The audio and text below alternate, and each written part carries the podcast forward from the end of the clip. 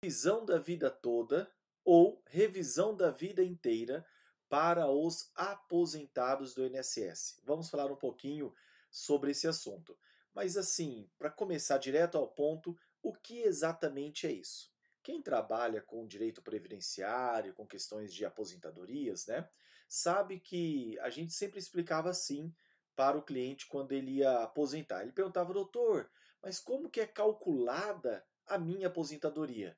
Que faz essa, essa conta? E a gente basicamente falava assim: olha, até a reforma da Previdência, né?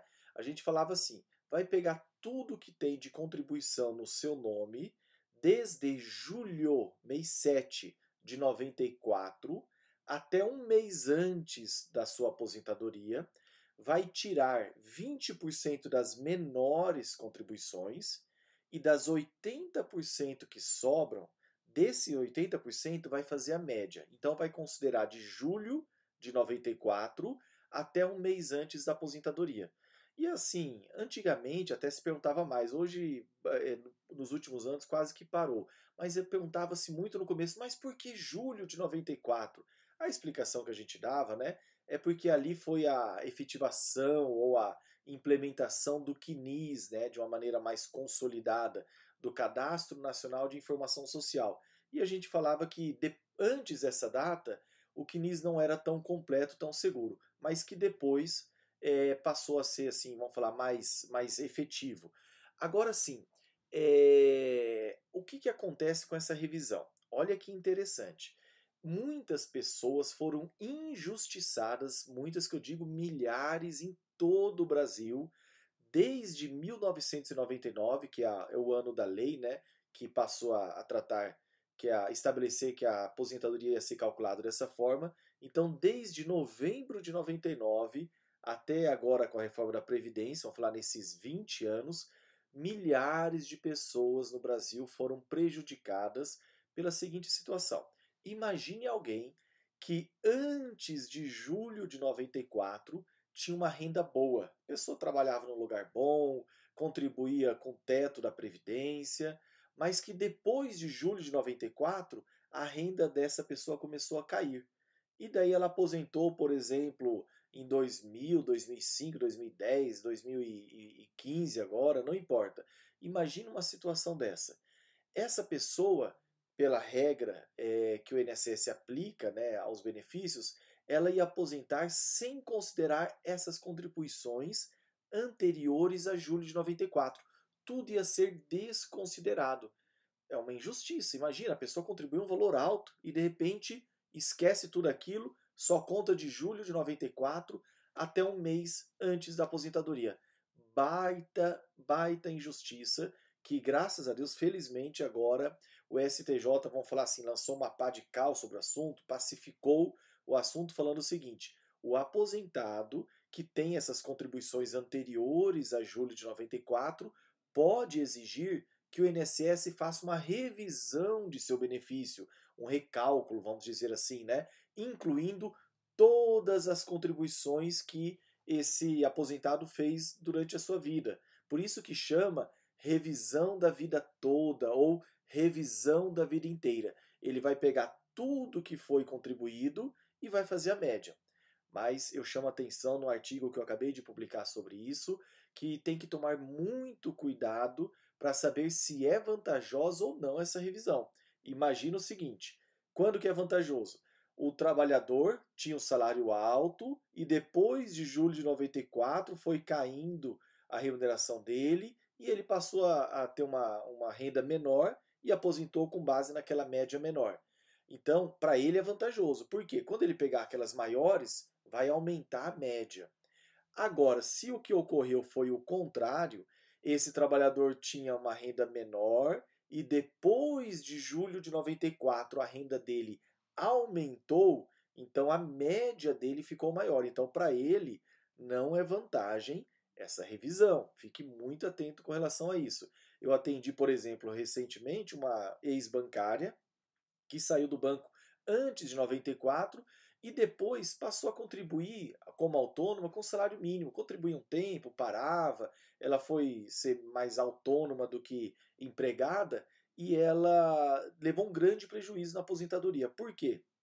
Todas aquelas contribuições que ela tinha feito enquanto era bancária, elas foram desconsideradas. E agora nós pegamos para quê? Para entrar com ação para ela pedindo esse, esse recálculo. Né? Foi feito a, a, uma, um estudo prévio e concluiu que era o caso dela. E nessa situação há milhares de pessoas em todo o Brasil. É, eu até chamo atenção no artigo pra, para o seguinte: eu vou até abrir aqui o artigo para a gente apontar cada caso. Então, olha que interessante. É, não é apenas a aposentadoria por tempo de contribuição, a antiga por tempo de serviço, né, que já mudou há muitos anos, para aposentadoria por tempo de contribuição, não é só ela que dá direito à revisão uma pessoa que é aposentada por idade, uma pessoa que, por exemplo, uma pensionista, uma pessoa que recebe pensão por morte tem direito também. Não vai confundir, pelo amor de Deus, é, com o falar, ah, mas e quem recebe LOAS? Né? Sempre que a gente fala de aposentadoria, tem alguém lá que pergunta, mas e o LOAS? E o BPC, o benefício de prestação continuada? Esse não, esse não tem caráter contributivo, esse é uma, é uma ajuda do governo, né? ele é assistencial tá bom? Então, aposentado por invalidez também pode ter direito. Então, não é só aposentadoria por tempo de contribuição, ok? Outra coisa que é muito interessante é o seguinte: o prazo para entrar pedindo a revisão do benefício é de 10 anos. Mas daí você fala, mas doutor Henrique, 10 anos a partir de quando? A gente pode considerar algumas datas. Por exemplo, daí tem que ver o que é mais vantajoso para você. Às vezes, a gente vai pedir 10 anos a contar da data que você fez o requerimento da aposentadoria. Às vezes, 10 anos da data que efetivamente você sacou o dinheiro lá na boca do caixa. Imagina, você pediu a aposentadoria, demorou um ano para o INSS dar a resposta, e daí quando você foi efetivamente pegar o dinheiro lá no banco, tinha é, demorou um ano, então é, tem a data que você sacou o dinheiro. Se você não lembra, pede no banco que eles conseguem isso, pega no INSS, um extrato que consegue. Então, às vezes, você fala, ah, já tem 10 anos que eu pedi aposentadoria. Né? Mas, tá lá, DIB, né? data de início do benefício, tem mais de 10 anos. Mas quando que o senhor sacou? Ah, eu saquei tem 9 anos. Opa, ainda dá para fazer a revisão. Ou, uma coisa que é muito comum, né? tem muitos clientes nessa situação, a pessoa conseguiu aposentar, mas não foi perante o INSS. Ela passou pelo INSS e ela teve que ir para a justiça às vezes ela ficou lá num caso, por exemplo, de uma aposentadoria especial, de uma aposentadoria em que houve a necessidade de averbar um tempo rural, ou uma aposentadoria por invalidez, ou qualquer outra situação. Imagina que essa pessoa ficou lá 5, 6 anos lutando na justiça contra o INSS, daí conseguiu aposentar. É, às vezes até recebia uma tutela antecipada, né, já começou a receber o benefício antes do final do processo. Qual a data que vai ser considerada para esses 10 anos, né? É possível argumentar que é da data em que houve o fim do processo que concedeu a aposentadoria, que a gente chama de trânsito em julgado, quando efetivamente acabou o processo. Então é muito importante consultar um advogado que entenda do assunto para ele verificar se você ainda está no prazo. Não não se contente com a primeira resposta falando assim: "Ah, não, já passou o prazo". Calma, vamos ver se tem alguma alguma saída melhor. Outro Outro ponto que as pessoas perguntam é o seguinte: Doutor Henrique, mas e para quem ganha um salário mínimo? É possível a revisão? Eu digo o seguinte: depende. Às vezes é, às vezes não. Não importa o valor do seu benefício atualmente. O que importa é se as suas contribuições antes de julho de 94 eram maiores que as contribuições feitas depois. Então, às vezes, a pessoa ganha hoje um salário mínimo justamente porque antes de 94, é que ela tinha as contribuições altas, essas contribuições foram desprezadas pelo INSS. Se tivesse entrado na média, hoje ela não estaria com salário mínimo. Então, pode ser que quem ganha o salário mínimo tenha direito à revisão. Precisa ser o quê? Analisado caso a caso. Aí já puxa uma outra, uma outra indagação, que é a seguinte. A pessoa me pergunta assim, olha, eu ganho 3 mil reais por mês. É, eu tenho de aposentadoria do INSS, né? Eu tenho direito a receber quanto mais ou menos de atrasado e quanto que vai dar a revisão? Um amigo meu que ganha 1.800 o, o advogado calculou para ele e ele tem direito a 30 mil, por exemplo, ou 50 mil de atrasado, ou 100 mil. Tem casos que dão um valor bem alto. É, daí a pessoa fala, bem, então se ele tem direito a 50 mil, eu vou ter direito a mais que ele? Não necessariamente. Tudo depende. Por quê? Repito, estou insistindo nisso.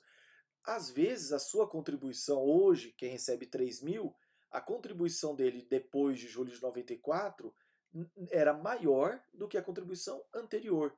E às vezes quem ganha 1.800 era o inverso. Antes de julho de 94 era maior a contribuição do que depois de julho de 94. Entendeu? Então é preciso fazer cálculo, né? Tem que pegar e fazer uma conta. E o que, que precisa para fazer esse cálculo? A pessoa pode perguntar.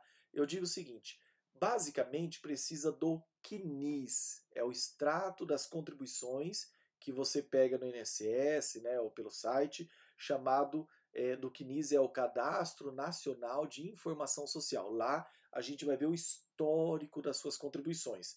Mas fique atento que ainda há algumas, alguns detalhes aí. Às vezes, e não é raro acontecer, às vezes, primeiro, vamos falar assim, o, o que é o mais comum. O que está no CNIS é o que realmente a pessoa recebia, e é o que realmente foi contribuído pela empresa onde ela trabalhava. Mas não é raro acontecer situações de fraude ou de erro. Por exemplo, a pessoa ganha lá na carteira de trabalho dois mil reais. Só que o patrão contribui sobre o salário mínimo e não fala nada para o empregado. Esse empregado ele pode fazer o que? Se ele tiver guardado todos os olerites dele ou tiver forma de comprovar que ele ganhava mais, do que aquele valor que o patrão recolheu, esse empregado pode pedir para contra o INSS, uma ação contra o INSS pedindo para corrigir as informações do CNIS. Então pode haver uma, um problema aí, uma distorção nas informações. Por exemplo, às vezes pode acontecer de o próprio INSS ter errado ou estar em branco lá o valor da contribuição e o INSS vai considerar salário mínimo. Então é, é preciso ficar atento. É claro que existem situações em que a pessoa trabalhou numa grande empresa, que é organizada, que essa empresa já pegou e já é, fez toda a contribuição direitinho, daí ótimo, tá fácil. Pega o CNIS, lança tudo uma planilha e a gente calcula ver se a revisão da vida toda é vantajosa ou não. Agora, tem situações em que é preciso fazer uma correção nas informações que estão lá no banco de dados do INSS, no CNIS. Tá joia? E essas são informações que eu espero que tenha, é, que tenha te ajudado. Deixa eu ver se tem mais alguma coisa aqui para falar para você. Tá. Agora sim, alguém pode falar, mas doutor, essa é uma decisão já definitiva? Olha, o STJ julgou naquilo que a gente chama de recurso repetitivo. Então, basicamente, os juízes de segunda instância, de primeira instância, terão que seguir aquela decisão. Agora, é, é possível que perante o Supremo a Procuradoria do INSS consiga algum recurso favorável. Eu digo o seguinte: dificilmente vai ter mudança nisso. Por quê? Por conta das, dos precedentes que o Supremo já, já, nos, já, nos, já nos dá com relação a situações parecidas. Então, a grande expectativa, por isso a, a empolgação de muitos advogados, de muitos clientes, é que essa decisão vai se manter.